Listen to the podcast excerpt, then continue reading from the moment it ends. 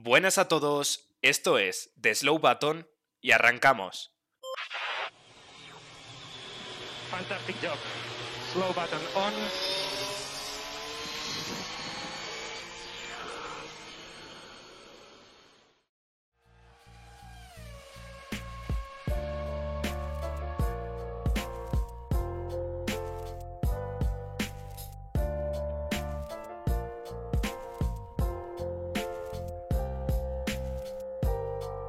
Muy buenas. eh, mi nombre es Javier Morán para aquellos que se habían olvidado de mí. Eh, bueno, pues eh, después de haber estado ausente dos semanas, básicamente, bueno, pues vuelvo, vuelvo a presentar un episodio en The Slow Button junto a mis compañeros que, como siempre, eh, van a estar aquí acompañándome para, bueno, hablar un poco de, diversas cosas, porque no hemos hecho el, el episodio de Hungría y ahora de repente pues tenemos un montón de información, está todo el tema de la Silly Season, así que nada, eh, muy buenas David, ¿qué tal? Pues muy buenas, Javi. Eh, no sé si se habrán olvidado de ti los oyentes, pero igual de nosotros también, porque claro, eh, el episodio de Hungría de repente, ¿dónde está? Y claro, es que a ver, son fechas complicadas eh, para, para nosotros grabar, porque bueno, tenemos viajes y demás, vacaciones, pues es lo que hay, ¿no? La logística está complicada, pero claro, luego es que encima pasa lo de Hungría, que es una carrera donde pasan mil cosas, y al día siguiente que Alonso se va a Martin, y al día siguiente pasa lo de Piastri, y ahora que si Ricciardo y Gasly no sé qué, y claro, es que quiero decir, de la Silly Season de verdad no tiene ningún tipo de sentido este año. Sí, sí, la verdad que nos vamos dos semanas de, de, bueno, lo que solemos hacer, que es eh, pues trabajar para que siga creciendo el tema del podcast y todo eso, y de repente, ¡pum!, estalla todo. Eh, John, ¿qué tal? Pues nada, más de lo mismo. Eh, luego llegará diciembre cuando estemos aquí los tres y no habrá ni una noticia ni nada que, comentar. Bueno, sí, porque estará eh, el final de temporada. Pero lo que quiero decir es que, que, justo, ¿no? Como comentaba David, cuando más fuera estamos y cuando menos podemos estar atentos, eh, pasa todo esto. Gran Premio de Hungría que vamos a repasar un poco porque, como comentabais, nos fue imposible hacer el episodio. Entonces, pues bueno, eh, vamos a dar unas pequeñas pinceladas, pero sobre todo, desde el domingo pasado hasta hoy, todo lo que nos ha dejado a nivel de fichajes porque ha habido bastante, pero que bastante movimiento. Pues ya lo ha dicho John, lo primero va a ser dar unas pequeñas pinceladas a lo que fue el Gran Premio de Hungría. Gran Premio que de verdad que tuvo muchísimas cosas que analizar, pero bueno, yo creo que nos vamos a, limitar a analizar lo más importante y es que David, la pole el sábado se la llevó alguien que nadie se esperaba que fuese a, a lograrlo. Pues no, sorpresón de los grandes porque fue George Russell, nada más y nada menos, con el Mercedes, el que se llevó la pole por delante de Carlos Sainz. Además, fue una clasificación que tuvo también de todo, porque en la Q3 eh, de repente Verstappen tenía un problema de energía y no podía hacer la vuelta final lanzada. Eh, Leclerc parecía no estar demasiado cómodo, Carlos delante de él, y en el último momento, cuando parecía que, bueno, un Ferrari iba a tener la pole, evidentemente, porque se la han repartido entre Ferrari, Ferrari y Red Bull todo, todo el año, pues de repente llega Russell con el, el Mercedes, que a priori no tenía ritmo de clasificación en las últimas carreras, aunque se hubiera acercado a la cabeza en carrera, pues nada, coge el tío y mete la pole en, un pedazo de vueltón tremendo. La verdad que fue una sorpresa, nadie se lo esperaba y mucho menos los españoles que están viendo, eh, bueno, pues eh, la retransmisión de Dazón. Ya sabéis que Lobato y todos estos, bueno, pues siempre hablan mucho de Carlos, de Fernanda Alonso y todo eso. Y cuando ven que tienen la pequeña posibilidad de llevarse la pole, bueno, pues centran todas sus palabras en eh, narrar lo que pasa con Carlos Sainz. Y claro, venía un inglés volador, estamos hablando de George Russell, que terminó llevándose la pole. John, te quería preguntar, ¿cómo viviste tú este momento? Bueno, yo estaba sentado en el borde de una cama, no me preguntes cuáles eran mis circunstancias personales, pero estaba ahí, me acababa de levantar, tal vez, puede ser, no descarto nada. Y, y estaba yo viendo la clasificación tranquilamente y digo, bueno, como igual que tú comentabas, ¿no? Igual que los eh, comentaristas españoles, yo creo que todo el mundo lo vio claro que en ese momento, sobre todo por lo que decía David, si es que el, el Mercedes no había tenido ritmo de, de, clasificación en ningún momento y no venían especialmente cómodos en el fin de semana, ¿no? Entonces nadie se podía esperar que de repente Russell se fuera a sacar esa vuelta. Pero es que sobre todo ha dado la clave, David, antes de empezar el, el episodio, y es que Russell venía, eh, no venía en sectores morados, venía en sectores verdes, pero muy cerca de, de, lo que había marcado Carlos, ¿no? Entonces, de repente, como que en ese, tercer sector dio el salto, el suficiente, y se llevó esa pole. Entonces, yo, yo sencillamente no me lo puedo creer, o sea, me froté un poco los ojos porque digo, ¿cómo acaba de pasar esto? Pero sí, la pole era para George Russell y a Carlos se le volvía a escapar por milésimas. Efectivamente, un Carlos que, bueno, ya parece que nos tiene acostumbrados a todos a que las poles se le escapen, bueno, pues por la mínima. No era el, caso en la primera mitad de temporada, pero sí que estas últimas carreras ha estado muy, muy cerca de la pole. Eh, respecto a esta vuelta de George Russell, bueno, eh, yo personalmente la he visto, os invito a todos a que, a que la veáis porque de verdad que me parece, yo la metería probablemente en un top 5 de mejores vueltas de clasificación. Eh, no tiene ningún tipo de error, se lanza a los vértices de, de una manera que, bueno, yo sinceramente es que no, no tiene ningún tipo de sentido, y mucho menos con un Mercedes. Además, el Mercedes de su compañero, el de Lewis Hamilton, había clasificado siete décimas por detrás, o sea que de verdad que fue muy meritorio esto que hizo George Russell. Eh, yo creo que ahora, chicos, deberíamos hablar de, lo que creo que fue eh, ya eh, el no va más de, disgusto para los españoles. Estoy hablando de, bueno, pues la estrategia de Ferrari. Sabemos que, que oye, podían llevarse un 1-2 potencial porque, bueno, al final sí, Russell puede hacer una vuelta muy buena, clasificar primero, pero a priori lo que se esperaba para ese domingo era que Ferrari fuese muy bien y que, bueno, pues pudiese luchar por un 1-2. Pero David, tú, que eres el, mayor fan de Ferrari, o por lo menos lo eras, no lo sé, ahora nos comentas, dinos, por favor, qué es lo que pasó. Bueno, llevo, llevo bastante tiempo ya viendo estas cosas de Ferrari, así que realmente los, supongo que los fans nuevos eh, de ahora, con Carlos Sainz y Leclerc y demás, pues dirán, vaya mierda de equipo. Bueno, sí, yo lo llevo viendo eso desde hace un huevo y bueno, pues aquí seguimos, ¿no? Eh, es lo que hay. Em, pero sí, básicamente Ferrari no es que pudiera hacer un 1-2, es que lo, buscaba, lo necesitaba, porque eh, evidentemente si no hacía un 1-2, o sea, el Mundial ya estaba complicado haciendo un 1-2, pero si no lo hacía, pues ya era prácticamente imposible como lo es ah, hoy en día realmente. Eh, y es que no, no, lo, no lo podía hacer, lo buscaba y lo necesitaba. Y Ferrari, pues al principio parecía que iba bien, eh, la salida también fue buena salida de los Ferrari, manteniendo ahí a, a Russell cerca y demás. Y además con, los Red Bull saliendo 10 y 11, eh, porque Checo no clasificó para la Q2 y Verstappen pues tuvo ese problema.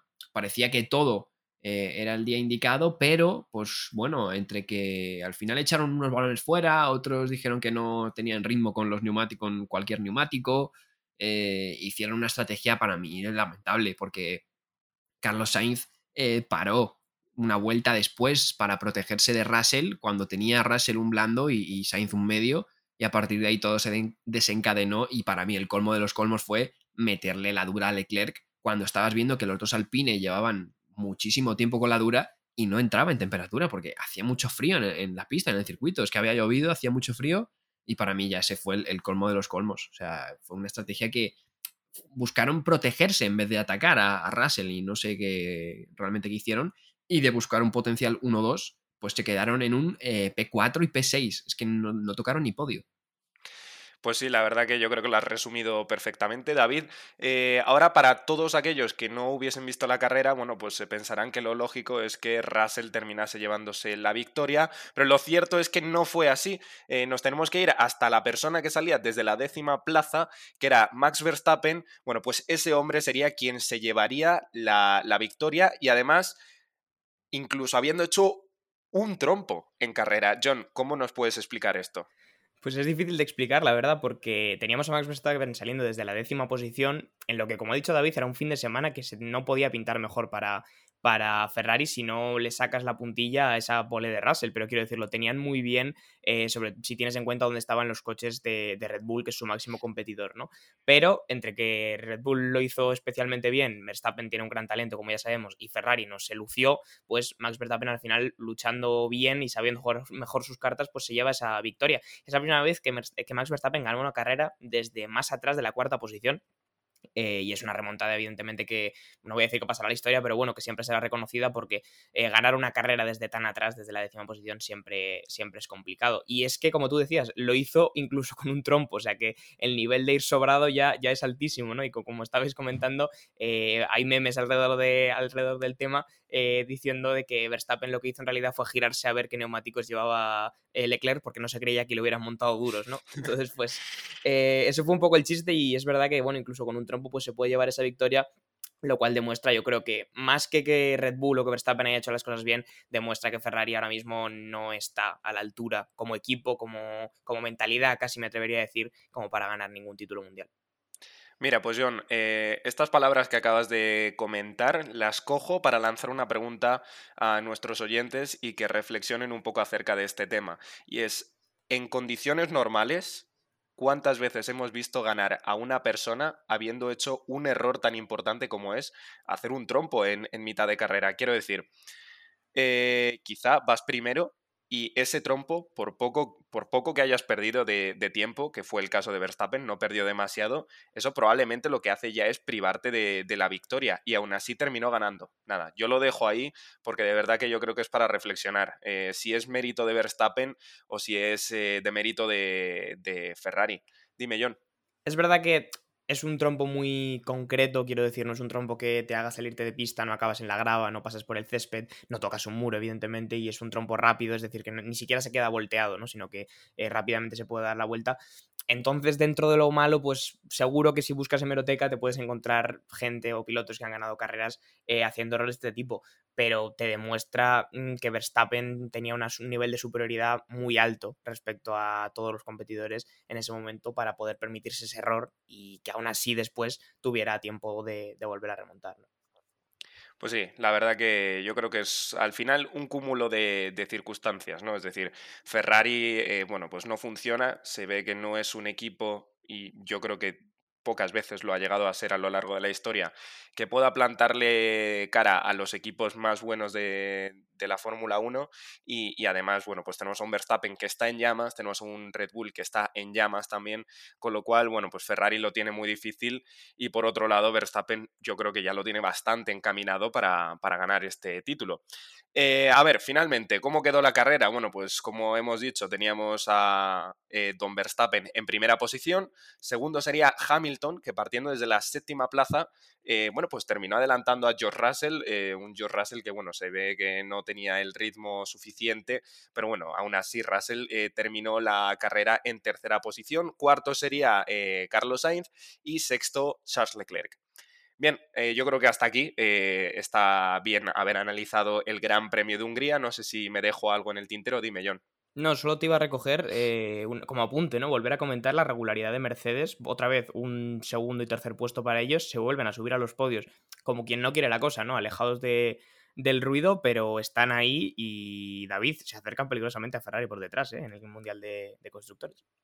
No, claro, si es que, quiero decir, al final es lo que hay, o sea, porque es que Ferrari ahora mismo no está. O sea, eh, lo típico es que esto pasa mucho, ¿no? A veces se dicen que una cosa buena lleva a otra buena y una mala a otra mala, y esto es verdad. Muchas veces en el deporte lo hemos visto, en, todo tipo de deportes, en el fútbol, en, el baloncesto. Cuando un equipo tiene una mala racha, parece que se va a caer el mundo. O sea, se está en el peor momento de, forma, y a Ferrari le pasa eso ahora mismo.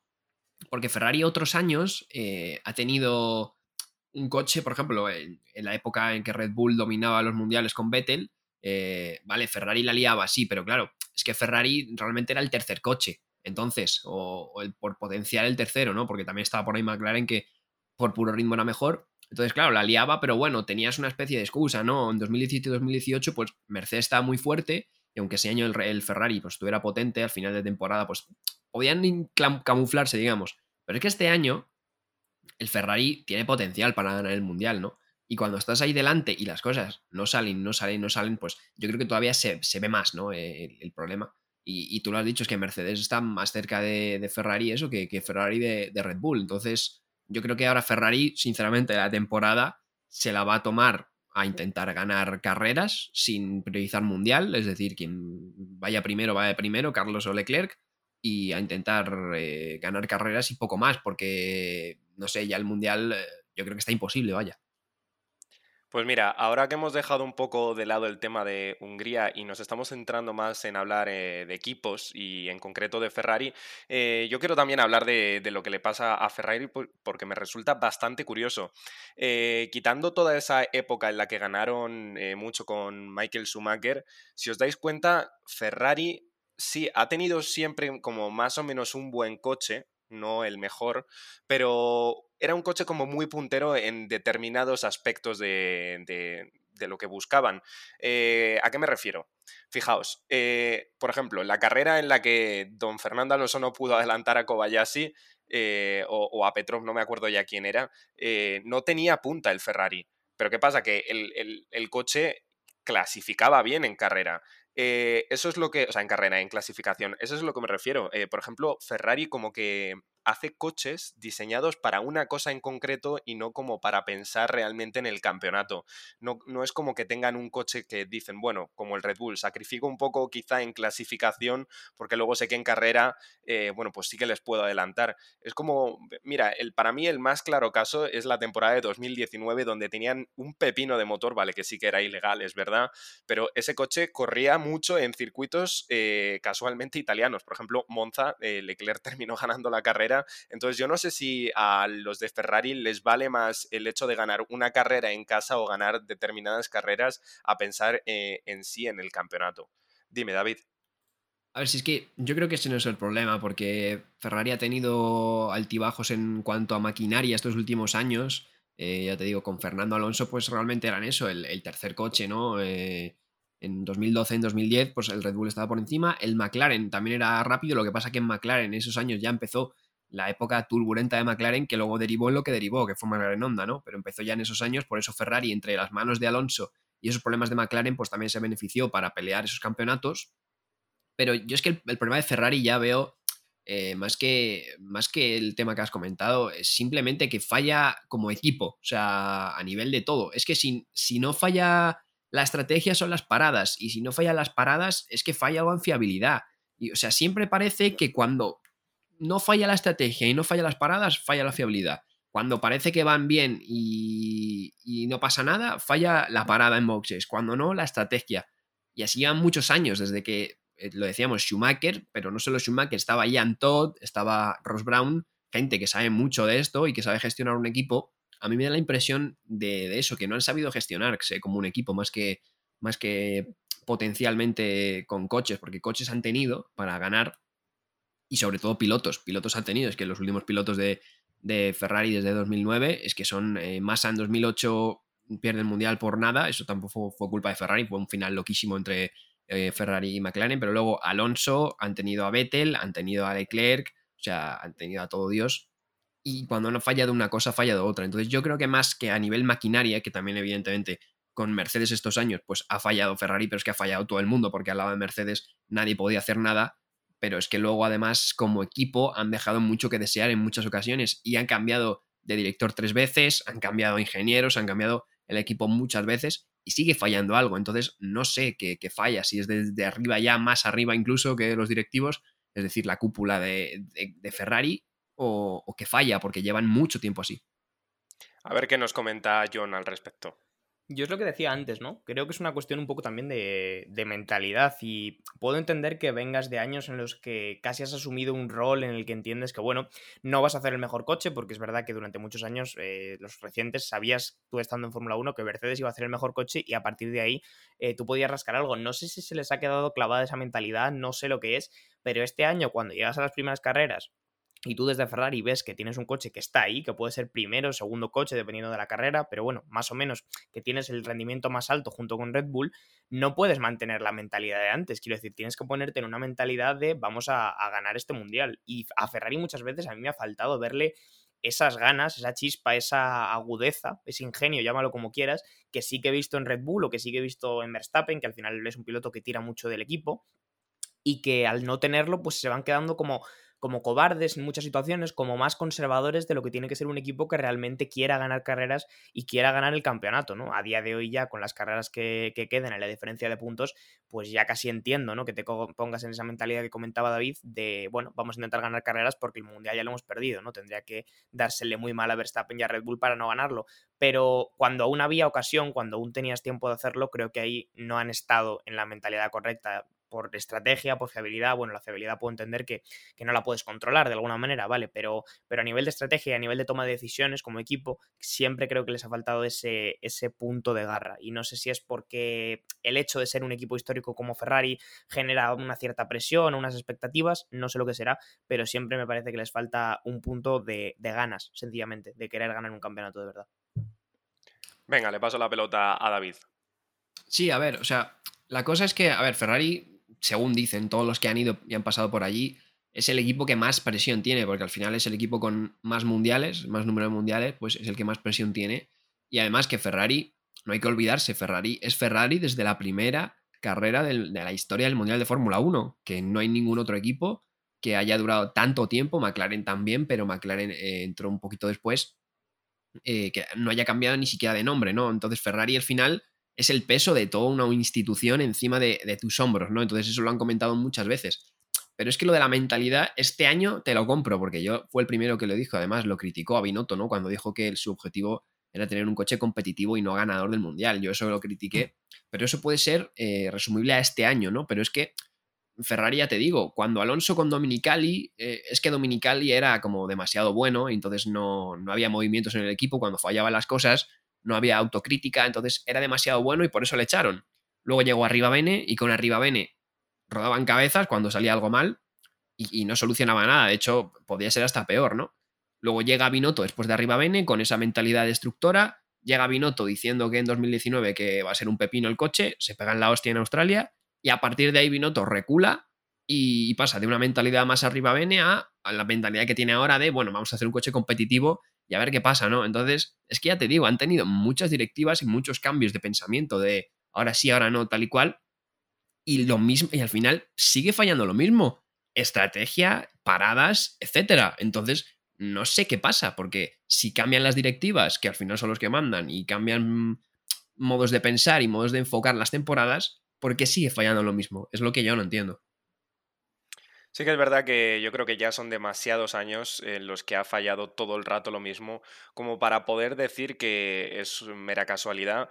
Eh, no sé realmente cuáles serán los motivos que tienen en Ferrari. Quizá les pueda demasiado la presión. Quizá la forma de ser en Ferrari es algo mm, distinta y quizá, bueno, pues tienen, se ponen ellos mismos incluso demasiada presión. Obviamente eh, todo lo que se habla en los medios de comunicación, bueno, pues no les ayuda. Incluso Mm, quizá eso haga que, fallen en exceso, cuando realmente hay cosas que, oye, eh, o es blanco o es negro y, en estrategias aún más y tienes que actuar en función de, ello. Yo creo que estaba claro que, por ejemplo, eh, en Hungría a Leclerc no le podías meter un neumático duro, pero no sé realmente eh, cuáles son los motivos que, se esconden detrás de, esta decisión de los estrategas de Ferrari.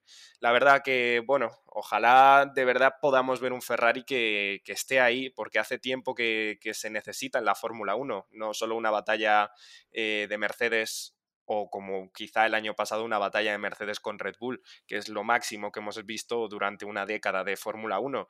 Eh, así que de verdad, Ferrari, necesitáis aparecer porque necesitamos espectáculo en la Fórmula 1. También quería comentar ahora eh, algo sobre los pilotos de, Ferrari, en concreto algo sobre Charles Leclerc. Y es que esto me empieza a recordar, salvando las distancias, a lo que pasó la temporada pasada. Carlos Sainz, eh, su primera temporada en Ferrari, bueno, pues le costó la primera mitad de temporada adaptarse, digamos, un poco al manejo de, un Ferrari muy distinto a lo que pilotaba básicamente en el equipo de, McLaren, pero de repente, oye, Carlos eh, empezó a espabilar, Leclerc empezó a tener una serie de fallos y bueno, pues eh, yo creo que el resto de la historia todo el mundo se la sabe. Carlos Sainz en su primer año en Ferrari, bueno, pues termina ganando a un piloto tan bueno como Leclerc. Este año empieza a aparecerse, hice un post en Instagram donde comparaba eh, el antes y el después del Gran Premio de Canadá, el gap en concreto que había respecto a Leclerc, eh, Carlos Sainz respecto a Leclerc. Eh, antes de Canadá clasificaba mm, bastante lejos Carlos Sainz, hay que ser honestos, pero después del Gran Premio de Canadá algo ha pasado.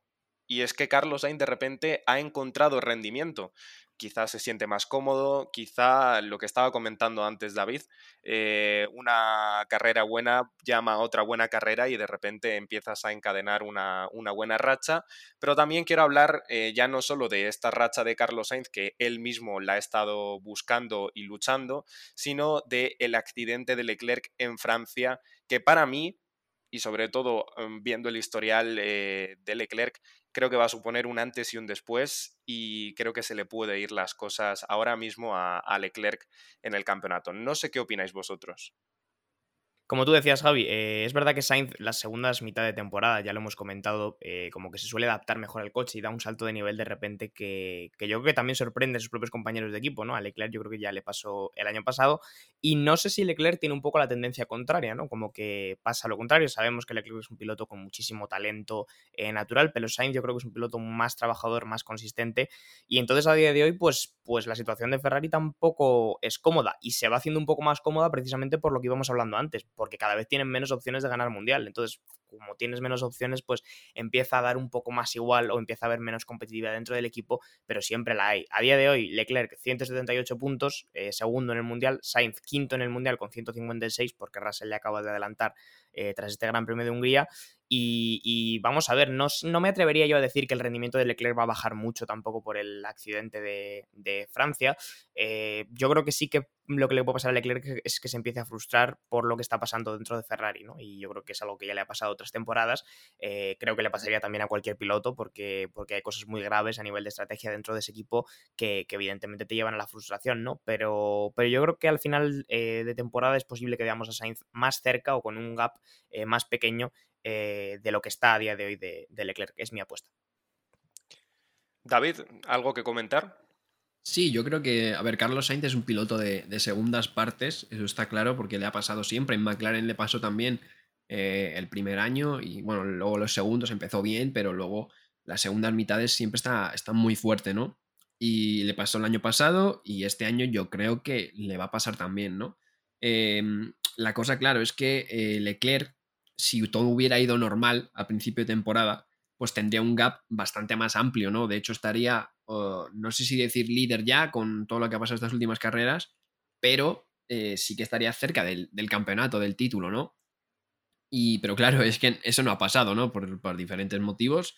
Entonces eh, está más cerca de Carlos y claro, ahora Carlos pues se ve ahí, ¿no? Entonces, eh, sumado además a eso, ¿no? Porque normalmente Carlos era un piloto que solía clasificar peor que hacer carreras, ¿no? Y las últimas clasificaciones eh, ya ha estado ahí con Leclerc o delante de él, ¿no? Entonces yo creo que también eso es un, motivo para, para, que él se sienta con opciones, ¿no? A, pelearle a Leclerc y pues evidentemente yo creo que veremos qué pasa, porque ya te digo, yo creo que ahora mismo eh, Ferrari se va a centrar en eso, si tienen una buena carrera en ganarla, y poco más. Entonces yo creo que vamos a ver incluso luchas entre los, los Ferrari, que bueno, que por otra parte también las hemos visto todo el año cuando han, tenido, porque Ferrari no se ha atrevido tampoco a, dar órdenes de equipo. Entonces, eh, a ver qué pasa.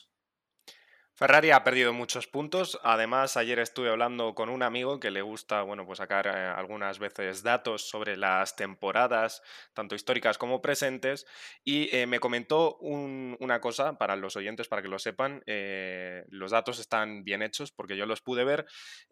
obviando todo el tema de fallos de fiabilidad, tanto en Verstappen como en Leclerc, ojo, contando eso sí, con los accidentes por error propio, como puede ser el de Francia de Leclerc Leclerc estaría actualmente a tan solo 5 puntos eh, de Verstappen. O sea que la verdad que estaría bastante, bastante cerca y evidentemente Carlos Sainz... 80, ¿sabes? Sí, sí, ahora está a 80, o sea, hay 75 puntos de diferencia, es increíble. Eh, y Carlos Sainz, bueno, pues está aprovechando también un poco de la mala suerte y de que, de que Leclerc tuvo también ese accidente. Pero bueno, en fin, yo creo que el resumen es que en Ferrari están pasando cosas, están teniendo también mala suerte, pero la mala suerte al final es algo con lo que, bueno, debes contar, eh, te puede pasar, no te puede pasar, pero hay que centrarse en mejorar los aspectos que sí dependen de uno mismo, como es el tema de la estrategia. Dicho esto, yo creo que aproximadamente tendremos unos 11-10 minutos para hablar de lo que habíamos dicho al principio y es el tema de la silly season. Así que por favor, si alguien se anima a resumir un poco qué es lo que ha pasado esta última semana y media, adelante. Venga, tú, John.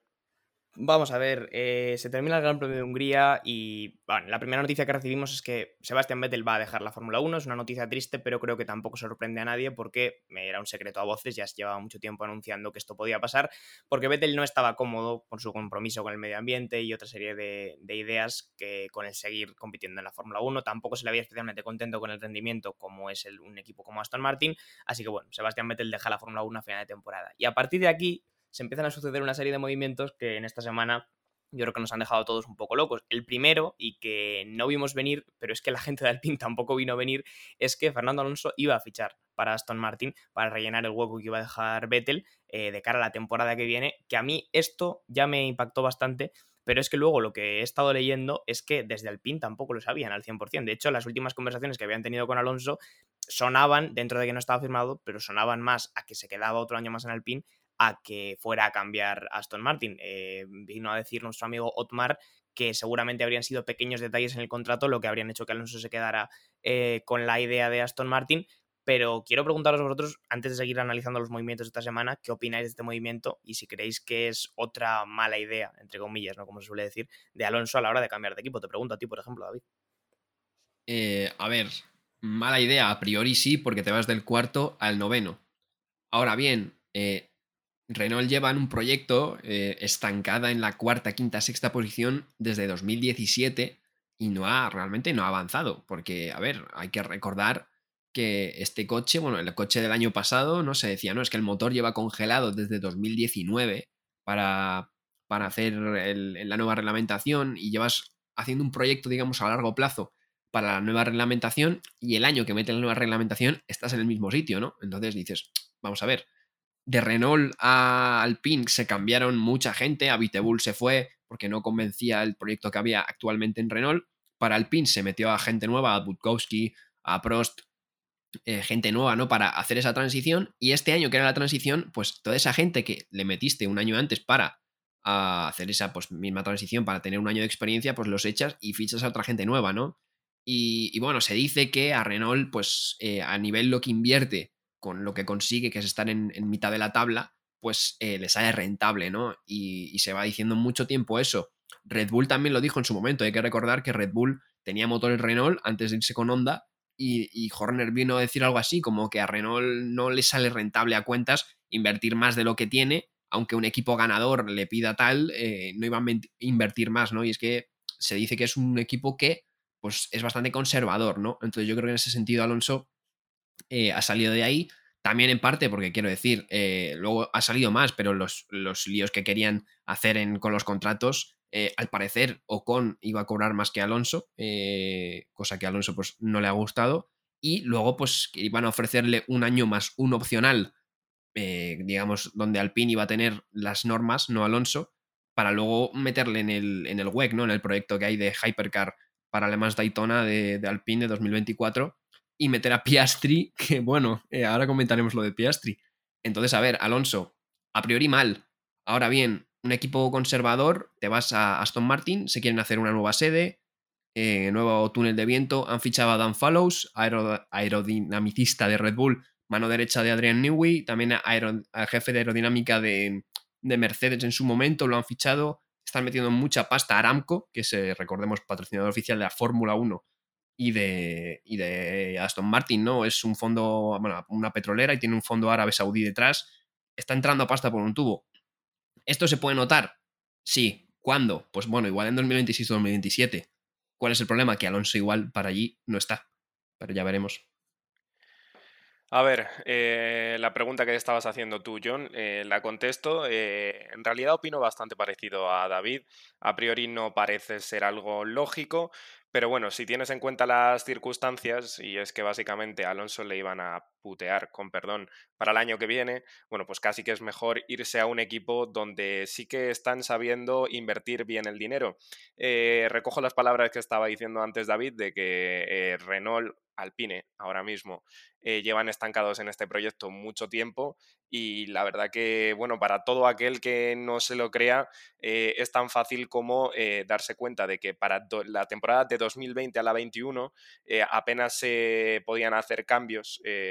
Recordad que había una serie de tokens y solo podías gastar unos, unos tokens en una parte concreta del coche para desarrollarla o mejorarla y Ferrari que hizo una temporada tan mala en 2020 para 2021 volvió a luchar, bueno, acordaros el año pasado Carlos Sainz se llevó eh, bastantes podios, así que realmente si quieres y encuentras lo que hay que hacer, eh, bueno, pues a poco que cambies unas cosas, que ya digo, son pocas las que se pudieron cambiar de la temporada 2020 a la 21, bueno, pues sí que puedes llegar a encontrar más rendimiento y es un rendimiento que Alpine no está sabiendo encontrar Así que, bueno, optimista hasta cierto punto con el movimiento de Fernando Alonso a, Aston Martin. Eh, por lo menos están trayendo a buena gente y por lo menos también eh, van a gastar el dinero porque no, no, están siendo conservadores, como bien ha dicho David, eh, bueno, pues como en Alpine te iba a recoger el guante, Javi, como si presentara yo, pero en realidad presentas tú. pero ya que la has dejado ahí volando,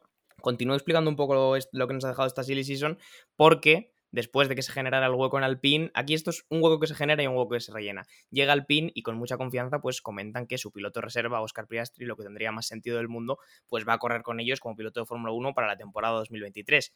¿Qué pasa? Que al rato llega Piastri por Twitter y dice, yo no he firmado ningún contrato con Alpine, ¿qué me estáis contando? Son las 4 de la mañana en Australia, me acabo de levantar de la cama, ¿qué es esto? Yo no sé nada, entonces Claro, ya la teníamos liada otra vez y de hecho todo sonaba, los rumores sonaban a que Piastri había estado hablando más con McLaren que eh, con Alpine de cara a la temporada 2023 y de hecho hemos tenido eh, poco de lío legal con esto, ¿no? Sobre si el contrato de, de, Alpine con Piastri era vinculante, sobre si estaba obligado a correr con ellos como piloto de reserva al generarse ese juego con, con Alpine, lo que parece evidente es que ahora mismo eh, Piastri, ya por las últimas novedades, está más cerca de McLaren el año que viene que de Alpine. Así que la silly season está divertida este, este año, David.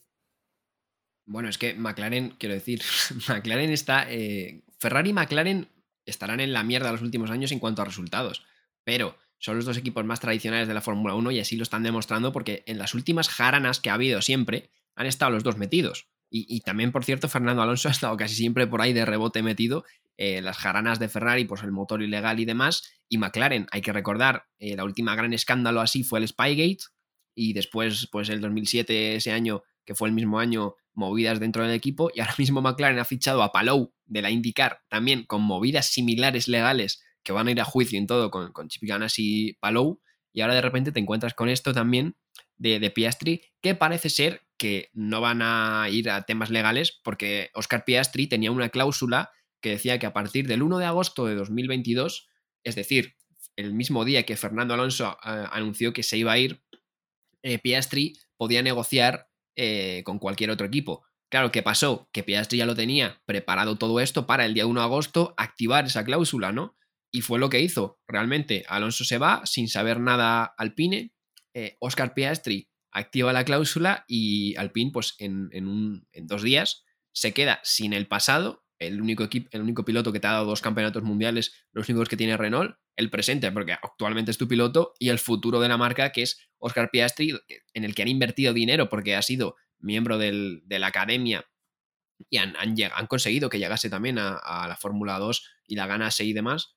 Y, has perdido eso, a tus dos buenos pilotos, eh, pasado, presente y futuro, por, por no sé, por, por, querer hacer un poco una cama a uno para meter al otro realmente.